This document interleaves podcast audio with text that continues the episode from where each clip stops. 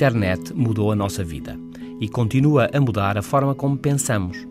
Esbateu a diferença entre o pensamento sério e a brincadeira, diz Kevin Kelly, fundador da Wired, revista ícone do digital. Somos caçadores de imagens, comenta o físico Lee Smolin, corroborando o que Willem Flusser, o poliglota tcheco-brasileiro, antecipara. Somos todos nómadas de novo, parados, mas com a mente em movimento pelo mundo nas redes de informação e comunicação. A internet estende-nos, como frisou McLuhan, no guru canadiano dos mídia. Torna-nos mais informados, mais rápidos, mais criativos, mais táticos, mais visuais. Expande a inteligência, a memória e o presente. Há três mudanças claras, diz Aime Harari, ex-presidente do Instituto Weizmann de Ciência. A primeira é a brevidade das mensagens. A segunda, a redução do saber factual. E a terceira é a mudança da aprendizagem.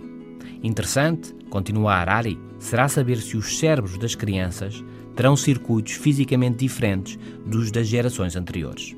E conclui, tendo a acreditar que sim. Scott Sampson, paleontólogo de dinossauros, concorda.